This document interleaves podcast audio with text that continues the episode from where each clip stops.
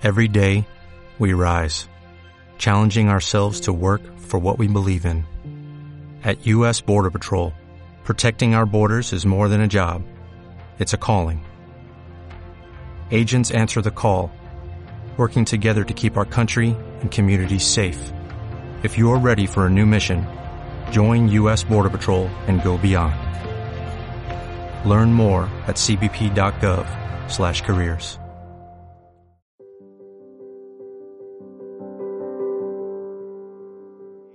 Hoy quiero compartir con usted un pasaje bíblico y lo dije en la primera celebración que acabamos de terminar.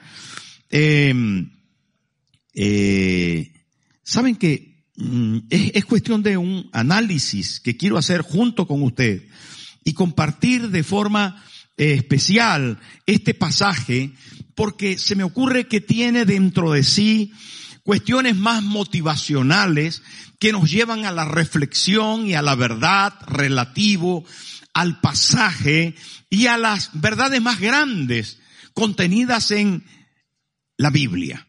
Pero también que son parte de la vida cotidiana, que dejan ver lo que nosotros realmente somos y por lo tanto lo que hacemos.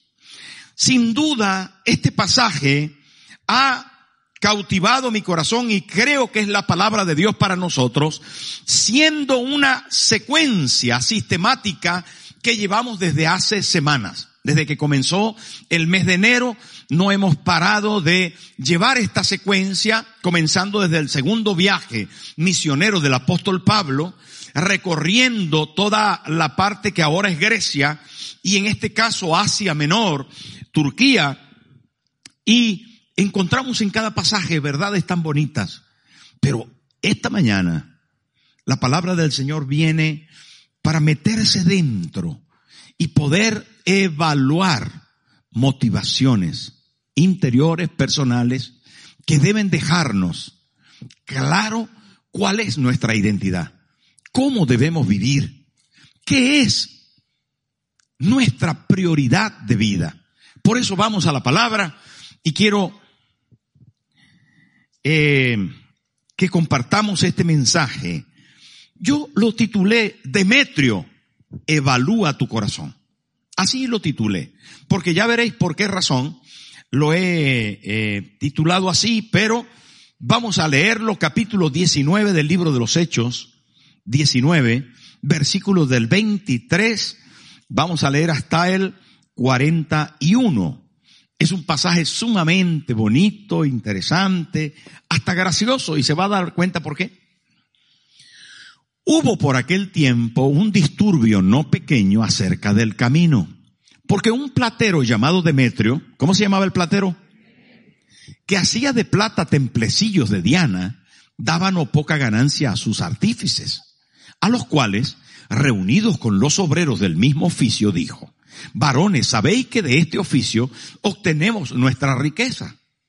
Pero veis y oís que este Pablo, no solamente en Éfeso, sino en casi toda Asia, ha apartado a muchas gentes con persuasión, diciendo que no son dioses los que se hacen con las manos.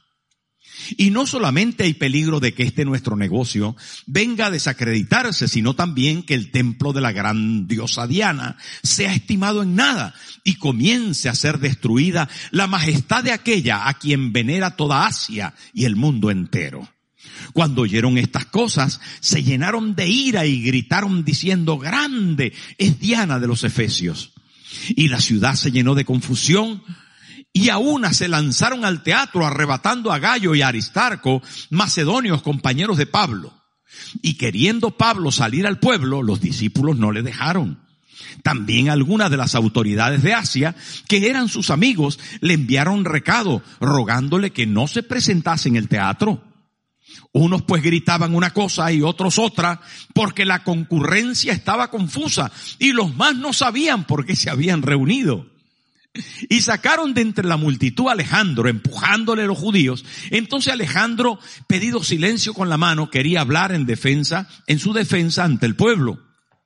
Pero cuando le conocieron que era judío, todos a una voz gritaron casi por dos horas, grande es Diana de los Efesios.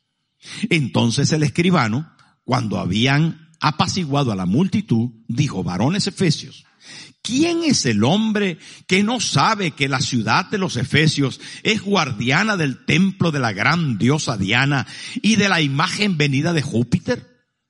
Puesto que esto no puede contradecirse, es necesario que os apaciguéis y que nada hagáis precipitadamente.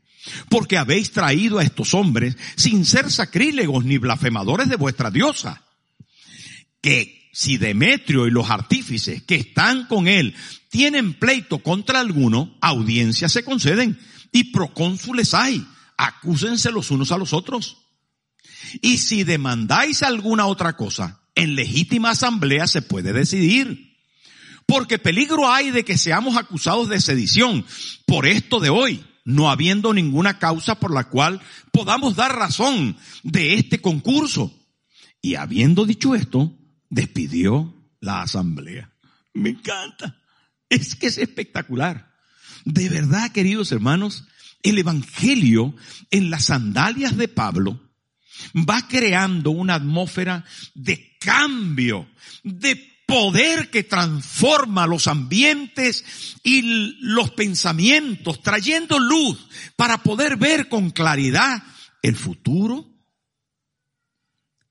y desde un presente iluminado poder proyectarse hacia la conquista del mañana. ¿Saben que cuando hablamos de esto, estamos hablando de un tema muy histórico, muy realista, de un tema verdaderamente importante por la sencilla razón de que el Evangelio causó impacto en toda una cultura. Fíjese que comencemos haciendo un recorrido por la historia. Y esto trayendo a la memoria las maravillas del mundo antiguo. Yo no sé si usted la recuerda, seguramente que alguna de ellas, entre otras, no pretendo mencionarlas todas, pero por lo menos recordará que de las maravillas del mundo antiguo estaban, por ejemplo, las pirámides de Egipto, estaban los jardines colgantes de Babilonia. ¿Se acuerda del coloso de Rodas? Un gigante que habían construido, que pasaban los barcos por entre sus piernas porque era gigantesco. El la tumba de Mausolo, un mausoleo gigante. También el dios Zeus, la escultura de Zeus sentada sobre un trono que estaba en, bueno, en fin, varias obras, pero de las más grandes estaba el templo de la diosa Diana, Artemisa, llamada también por eh, los griegos. No obstante, alguien dijo al respecto de esta eh, maravilla de construcción, un señor llamado Antípatro de Sidón. Este era un poeta griego muy importante en el año 102 aproximadamente antes de Cristo, dijo lo siguiente, he posado mis ojos sobre la muralla de la dulce Babilonia, que es una calzada para carruajes, y la estatua de Zeus de los alfeos, y los jardines colgantes y el coloso del sol y la enorme obra de las altas pirámides y la vasta tumba de Mausolo. Pero cuando vi la casa de Artemisa, Diana, allí encaramada en las nubes, esos otros mármoles perdieron su brillo y dije, aparte de desde el Olimpo, el sol jamás pareció tan grande. Esto dijo Antípatro de Sidón, refiriéndose al templo de Diana.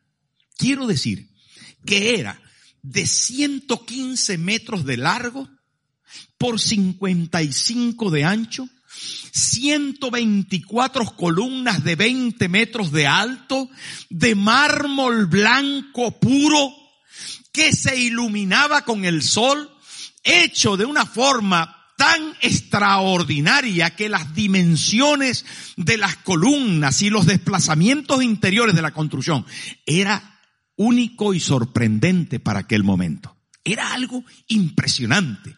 Quiero decir con esto que los efesios estaban sumamente orgullosos de su templo y de la construcción que había. Y el mundo entero, efectivamente, venían turistas del mundo entero para contemplar la magnífica obra que se había erigido. De hecho, se demoró 120 años la construcción de tal obra. Impresionante, impresionante.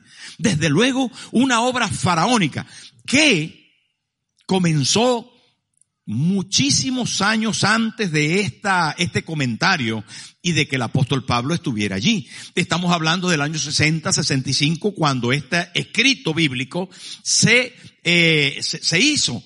De manera que 550 años, atención, antes de Cristo, se comenzó el trabajo de el templo de Diana.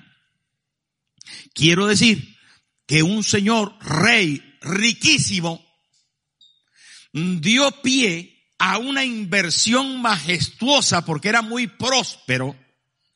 Y este hombre próspero, rey de toda esa zona, financió el primer templo hecho enteramente de mármol blanco en toda la tierra de aquel tiempo. Saben que estamos hablando de algo importante.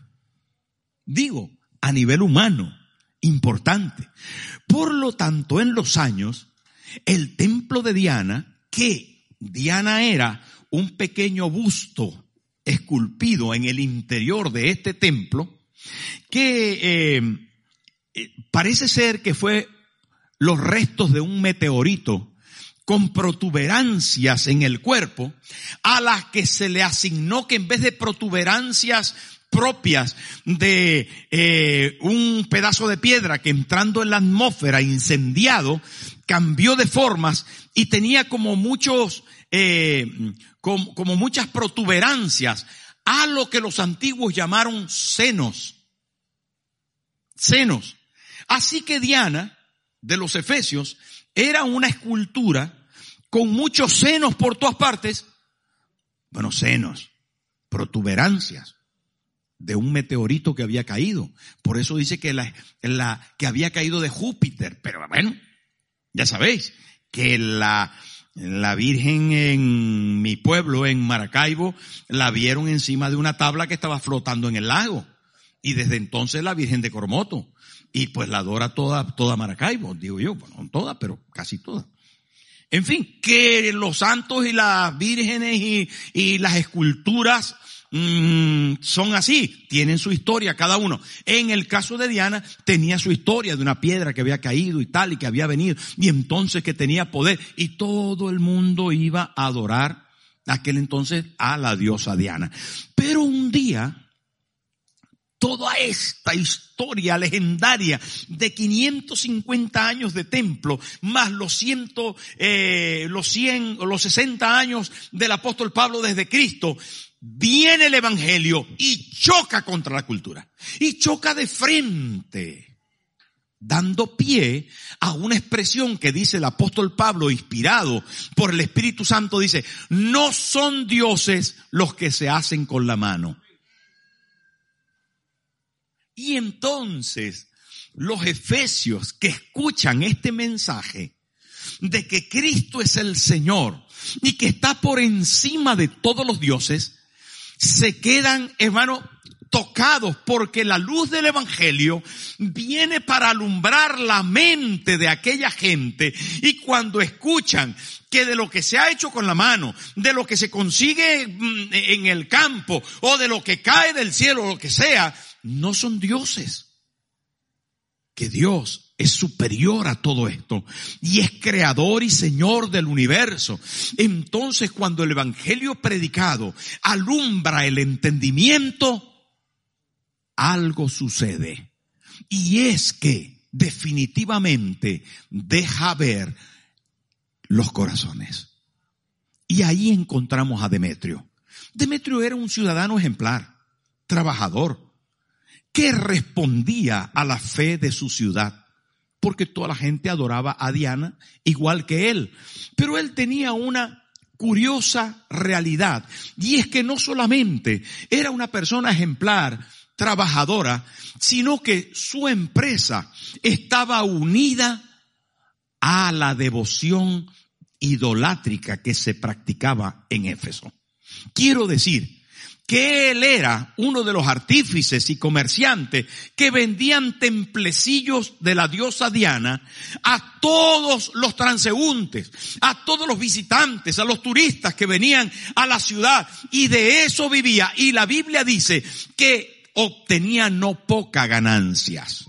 Así que el escritor inspirado dice no poca, pero la realidad que nosotros entendemos con más facilidad es que se estaban hinchando a dinero que tenían plata punta pala a cuenta de vender los templecillos de Diana.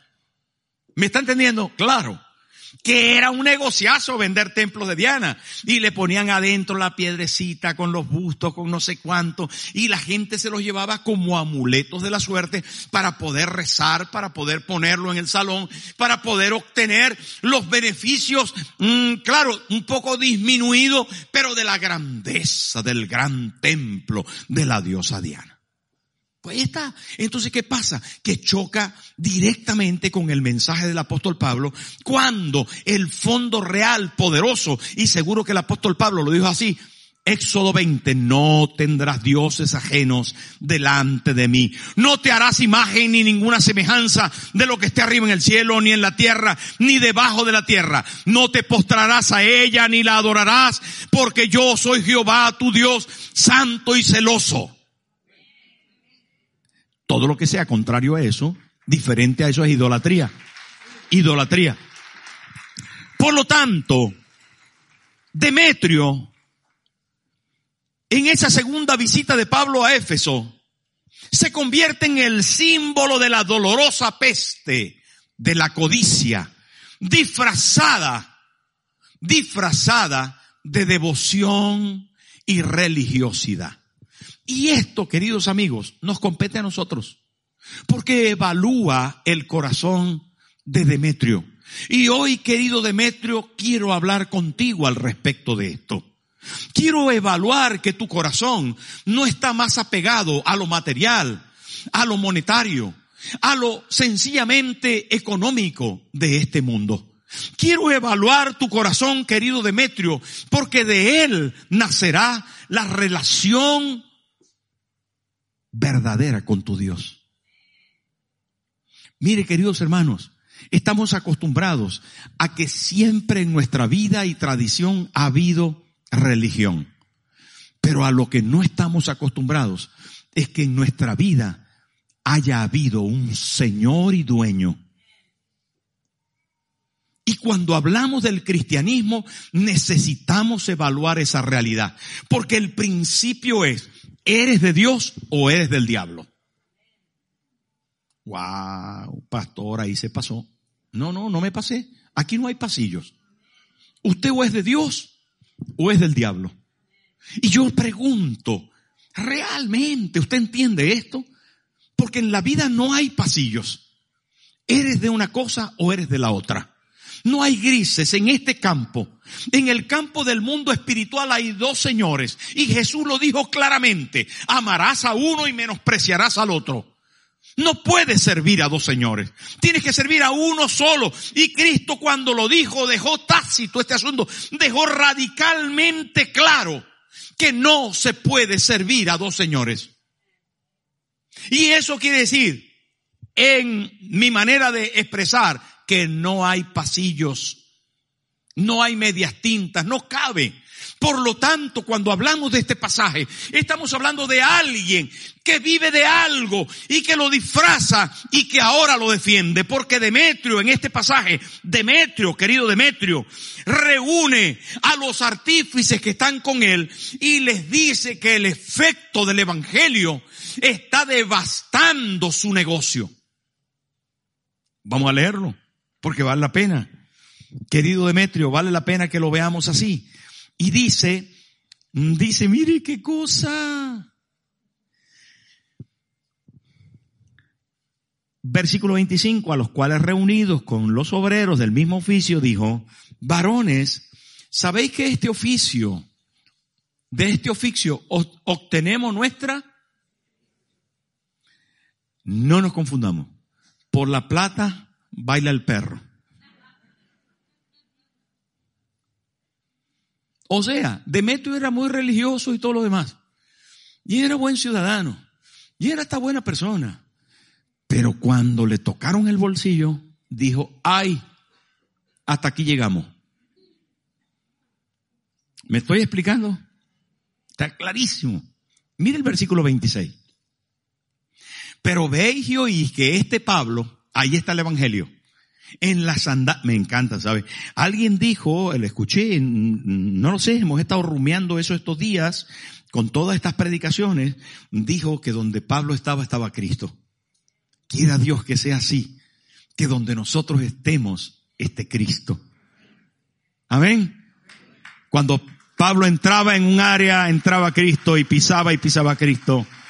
Y dice Demetrio, dice, pero veis y oís que este Pablo, no solamente en Éfeso, sino en casi toda Asia, ha apartado a muchas gentes con persuasión. Hermano, qué tremendo el poder del Evangelio. Estaba trastornando toda Asia. En la predicación del Evangelio estaba cambiando a ese mundo. Yo quiero que Madrid cambie. Yo quiero que España cambie. Yo quiero que nuestro mundo cambie. Y usted es el portador de esa antorcha. Déjela ver. Deje, hermano, que arda el fuego de su palabra, de su poder y que sea proyectado en toda España la verdad del Evangelio. Tenemos que predicar. Amén o no. Tenemos que predicar, Demetrio, porque cuando prediquemos vas a sentir el efecto. Cuando prediquemos, el golpe del Evangelio te va a llegar al pecho y vas a tener que decir, ay. Mientras que no escuchemos el crack, mientras que no oigamos el ay. ¿Sabe qué? Necesitamos predicar más. El jefe tiene que decir ay. El compañero de trabajo tiene que decir ay. Este, ¿cómo puede ser posible? El vecino tiene que decir, ay viene. El, el, el, el, panadero, el carnicero, el del supermercado, el chino, tiene que decir, ay. ¿Cuántos dicen amén? Tenemos, hermano, la luz del Evangelio. Pablo tenía esa antorcha y llegó con la antorcha, hermano. Llegó a Éfeso. Y ahí en Éfeso de repente Demetrio dice, ¡ay! Y como le estaba ardiendo, contaminó, contagió, influyó sobre todos los artífices que hacían los templitos y les dijo, ha apartado a mucha gente con persuasión diciendo que no son dioses los que se hacen con la mano. Mire cómo Demetrio tenía claro el mensaje del apóstol Pablo. Lo tenía clarísimo. Usted tiene que predicar claro, Cristo tiene que ser el Señor. No puede ser una cosa tradicional. No puede ser una cosa superficial. El Señor Jesús, hermano, no puede ser una cosa pasajera ni de domingo. Yo quiero decirte, hermano querido, que has venido esta mañana, que Cristo debe ser el Señor, el dueño, nuestro Salvador único y suficiente. Que Jesús tiene que tener mm, el, el control de nuestro corazón. Y quiero recordar aquel pasaje de Hebreos, donde dice, el escritor inspirado dice que Dios no se avergüenza de llamarse el Dios de ellos. Atención, Dios dice que no se avergüenza, en Hebreos, que no se avergüenza de llamarse el Dios de ellos. Eso quiere decir que a Dios no le da vergüenza que nosotros le tengamos. Voy a repetirlo para que usted lo pille. Dios no se avergüenza de que nosotros le tengamos. Pero es necesario que nosotros entendamos que Él nos tiene. Que Él nos tiene. El Evangelio se hace patente en nuestra vida cuando nosotros no solo lo tenemos como Salvador y Señor, sino cuando Él se ha apoderado de nuestra vida cuando Él nos tiene completamente. Porque otra cosa es tradición, religión. Otra cosa es una costumbre. Otra cosa es un intentar hacerlo bien. Pero cuando nosotros somos de Dios, Y no estoy hablando del diezmo. No estoy hablando de la ofrenda. No estoy hablando de las primicias. Estoy hablando del 100% de tu vida. Cuando tú comprendes que tú eres de Dios. Que todo lo que tienes, no, todo. ¿Sabes por qué te arde el 10%? ¿Sabes por qué te arde la ofrenda? ay, ay, ay, ay, ay, ay, ay, ay, ay. Porque todavía no eres 100% de Dios. Cuando eres 100% de Dios, ya, o sea, ya Dios no quiere de ti una cosita, te lo quiere todo. Te quiere usar en tu 100% de vida, de tu tiempo, de tus hijos, de tu mujer, de tu marido, de tu casa, de tu coche, de tus llaves, de tu cartera, la cartera entera, entera. No estoy diciendo que lo traigas todo, porque Dios no va a dejar de alimentarte. Dios no va a dejar de, de pagar tu factura. Pero Dios quiere el control. Y quiere darte la capacidad de administrar para Él. Para que su nombre sea levantado. Y hasta que nosotros no comprendamos, hermano, el 100% de que somos de Él, el Evangelio va a seguir siendo para nosotros una tradición. Va a seguir siendo, es bonito, a mí me gustan las canciones, es muy bonito, el pastor predica bonito, a mí me gusta, sí, yo, yo a mí me gusta ir. No es eso. La pregunta a Demetrio es cómo está tu motivación interior. Tú eres de Diana porque te da dinero para vivir, sin vergüenzón. Demetrio, tú eres de Diana porque estás vendiendo templecillos y con eso te estás ganando el dinero. Demetrio, estás disfrazando la verdadera fe. Si no vendieras templillos y si no sacaras buen provecho y si no, ¿todavía servirías a eso? Porque en Dios tenemos que analizarnos bien y mirar nuestras motivaciones interiores. Saben, queridos hermanos, el planteamiento de Demetrio era, Pablo, no solo en Efesio, sino en toda Asia está apartando a la gente para servir a Cristo. El planteamiento de Demetrio es, hay peligro que nuestro negocio se debilite. El planteamiento de Demetrio es que el templo de Diana va a llegar a estar arrasado, arruinado, no va a tener importancia y yo voy a tener que buscarme las habichuelas en otra parte. Hermano, fíjense que detrás de Demetrio está la obra de Satanás, un corazón manipulado hacia la economía y el materialismo. Nuestra fe debe ser genuina. Nuestra, ah, pastor, pero que usted está contratado. Sí, pero ¿sabe qué? ¿Sabe qué? Cada uno tenemos que evaluarnos y dar cuenta por ello. No piense en mí, solamente. Piensa en usted primero. ¿De verdad yo sirvo al Señor porque Él es mi dueño o yo lo sirvo por lo que me puede dar? Si me sana, sí. Si me provee, sí. Si me ayuda, sí. Si me salva en la eternidad, sí. Si me libra del infierno, sí bonito de vez en cuando escucho a la pastora cuando predica y dice aquella antigua poesía de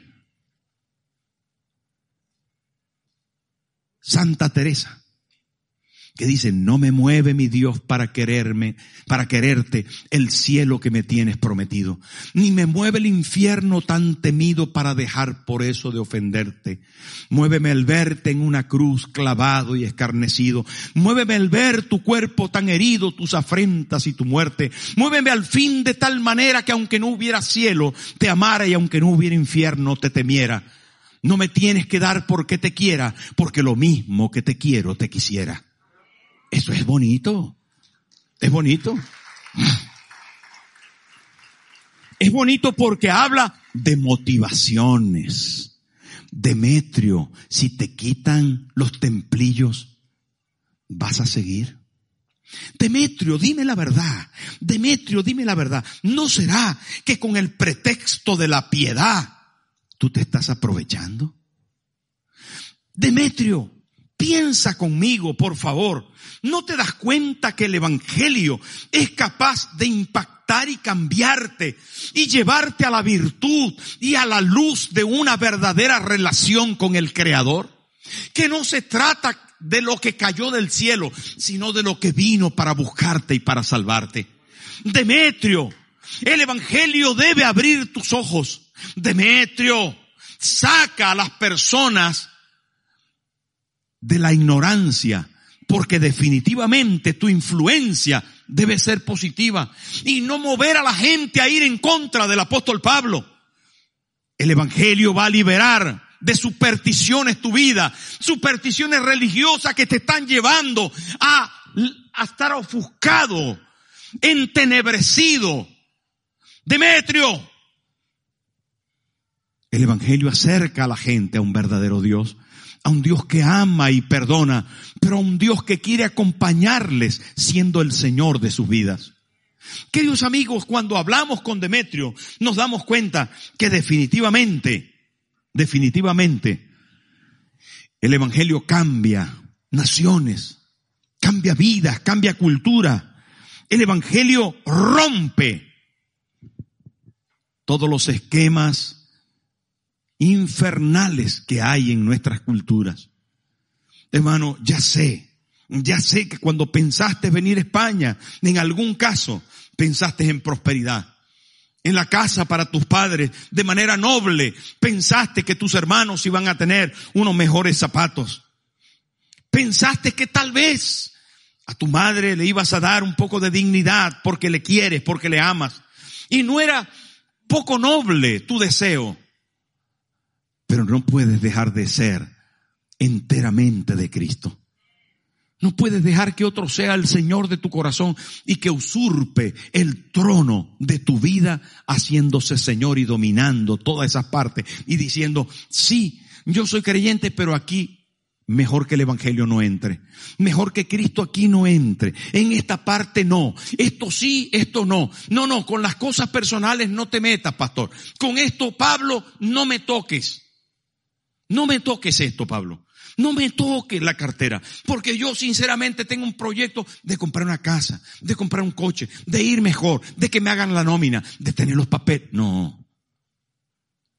A que se parece Demetrio un poco a nosotros. Pero hoy la palabra está aquí. Y Demetrio alborotó la cosa. Y la alborotó porque sencillamente, hermano, Dios nos hace entender que nuestro tesoro es Cristo y no otra cosa. Nuestro tesoro es Cristo.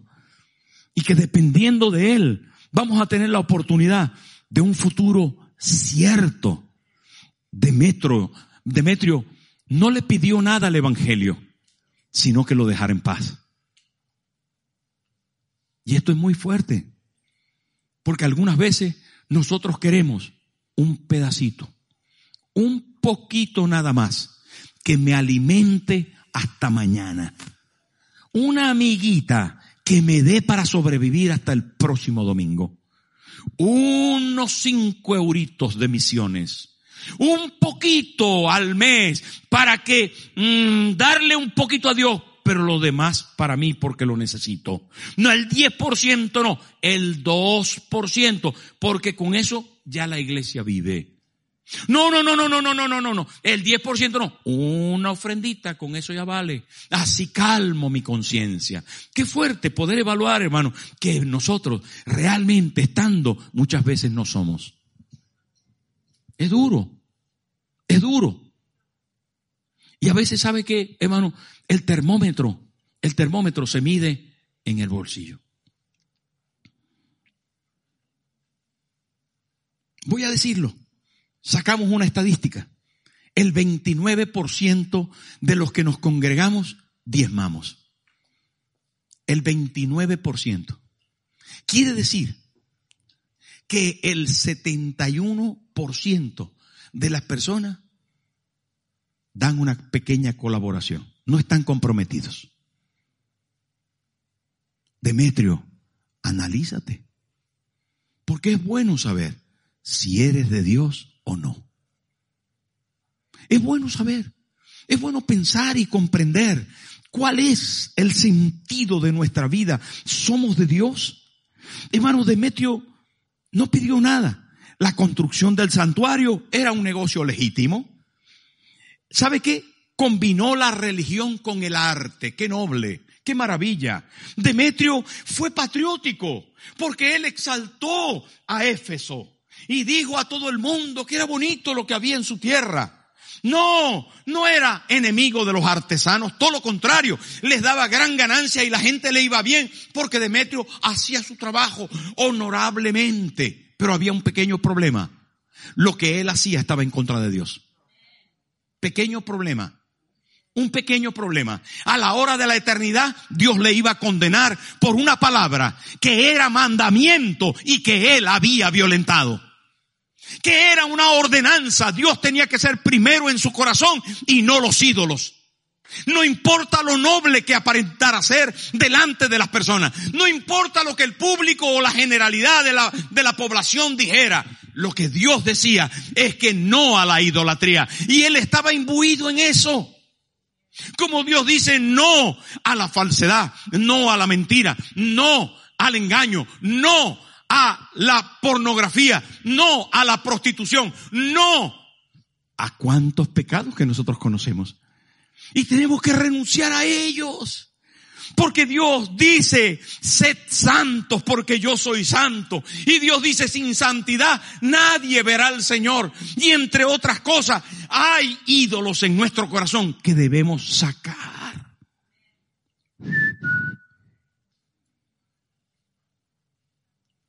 No podemos vivir para nosotros, tenemos que vivir para Dios. Wow, pastor, hoy se puso muy serio. No, sino que sabe qué? Dicen los astronautas que desde el espacio sideral, desde el espacio de las naves espaciales, miran a la Tierra en días que está despejada y hay una sola obra de construcción que se ve desde el espacio. No son las Torres Kío. No es el Pirulí de Madrid. No, hay una sola obra de construcción que se ve, una sola. Una sola. ¿Saben cuál es? La muralla china. Claro, porque es gigantesca. Entonces se ve desde el espacio. Dice que se ve la muralla china en la tierra. Imagínense.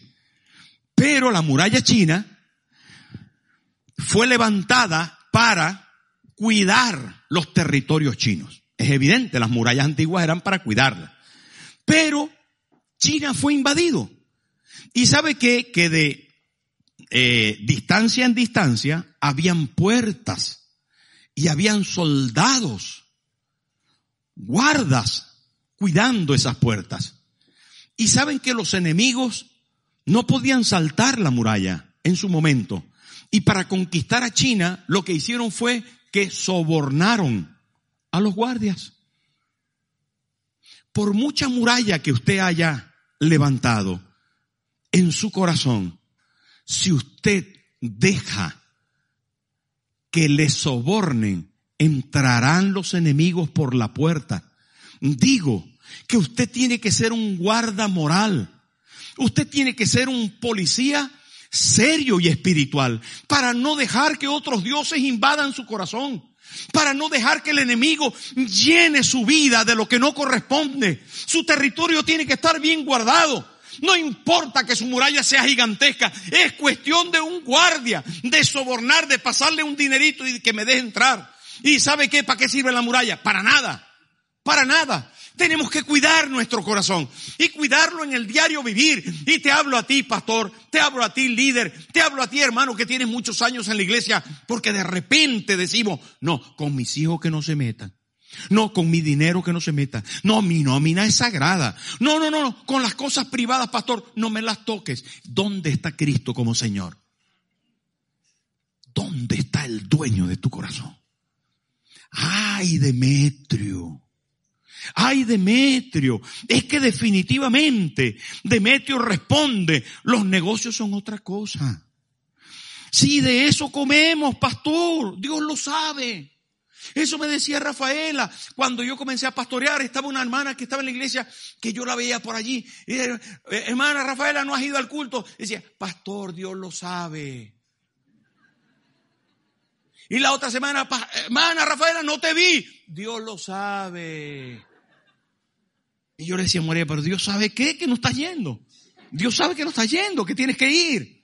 Y saben, hermano, a veces disfrazamos las cosas de una manera que nos autoengañamos. Demetrio, despierta. Que la luz viene hoy para alumbrarte. Por mis hijos, lo que sea, pastores, que yo tengo que trabajar. Dios sabe que yo tengo que trabajar. Sí, y Dios sabe que también tú tienes que servirle, que Él tiene que ser tu prioridad. Dígalo conmigo, Dios tiene que ser mi prioridad. Porque yo no quiero ser del diablo. Porque o soy del diablo o soy de Dios. Y como yo quiero ser de Dios, quiero ser de Dios 100%. ¿Todavía me ama? Escuche bien. Estaba el otro día en la cocina de mi casa y me dice la pastora María, hay que quitar la maca que ya es invierno para lavarla. Y le digo yo, sí, hay que quitarla para lavarla. Dice, eso es lo que te... Porque no le había oído bien. No le había oído bien. Un viejito de 50 años. Un viejito de 50 años de casado. Estaba al lado de la viejita y de repente le entró así una inspiración romántica y le dijo a la viejita, le dijo el viejito ahí sentado en la chimenea, le dice a la viejita, mi amor, estoy, sigo enamorado de ti. Y responde la viejita, yo también estoy cansada de ti. Saben hermano, oiga bien, oiga bien, se trata esta mañana de evaluar nuestro corazón para saber si Cristo es el primero en mi corazón.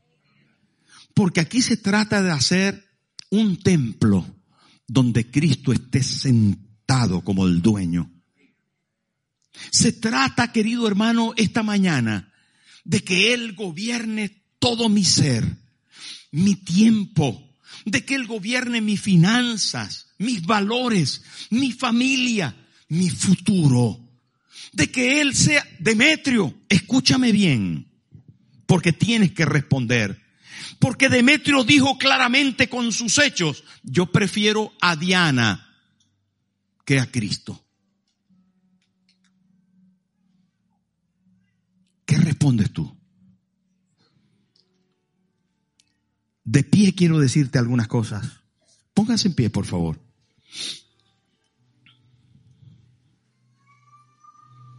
Escúcheme bien. Si Demetrio hace imágenes de plata y Pablo predica contra la idolatría, seguramente habrá una lucha entre ellos.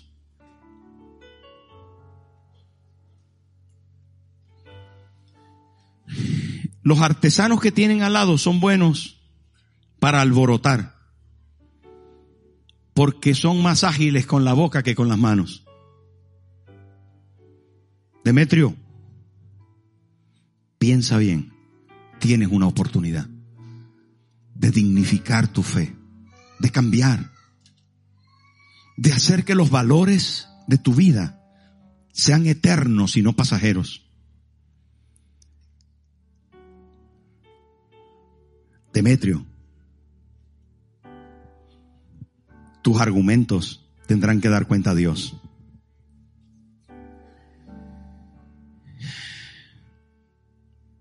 Todo hombre debe construir su santuario para que Jesús sea el centro de su corazón. Y a Jesús no le importa nacer en un santuario de paja porque Él lo va a construir más hermoso que el templo de Diana. Pero déjale nacer.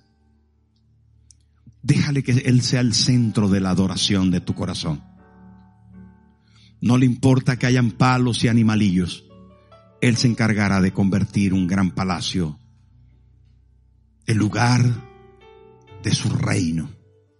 Mi amigo que estás aquí, la evaluación es sencilla. En este mundo tenemos mil razones para las que vivir. Pero hay una que es la mejor. Vivir para Cristo como Señor y Salvador. Y eso es lo que predicamos. Jesús, Señor de la vida. Eso es lo que predicamos. Y eso es lo que te quiero recordar esta mañana, hermano. Pero lo que a ti, querido amigo, te quiero decir, Jesús quiere ser el dueño y el Señor de tu corazón. El tema es, ¿serás esta mañana lo suficientemente valiente como para decir, yo quiero a Cristo y yo lo quiero que sea mi dueño? Lo quiero que Él domine mi corazón. Porque otra cosa no es el Evangelio. No es el Evangelio. El Evangelio no es tradicional. El Evangelio es práctico. El Evangelio no, no solo es ancestral, no, no, no, no. El Evangelio es Cristo en mi corazón. Salvador, dueño, Señor, capitán. El que dirige el timón de mi vida. El que me lleva hacia la eternidad. Porque sabes qué? Un día, un día, al final de tu vida, al final de tu vida, cuando todo llegue al final, todo el material, lo material se va a quedar atrás toda la familia vas a tener que despedirte de ella. Todos tus títulos y logros y alcances y bueno o mal nombre que puedas tener se va a terminar y te vas a enfrentar con la eternidad. Y ahí estará Dios para evaluar quién es el que está sentado como dueño y señor de tu corazón. Y yo hoy te quiero decir, te quiero aconsejar y predicar, pon a Cristo no te confundas. Él va a estar contigo por la eternidad.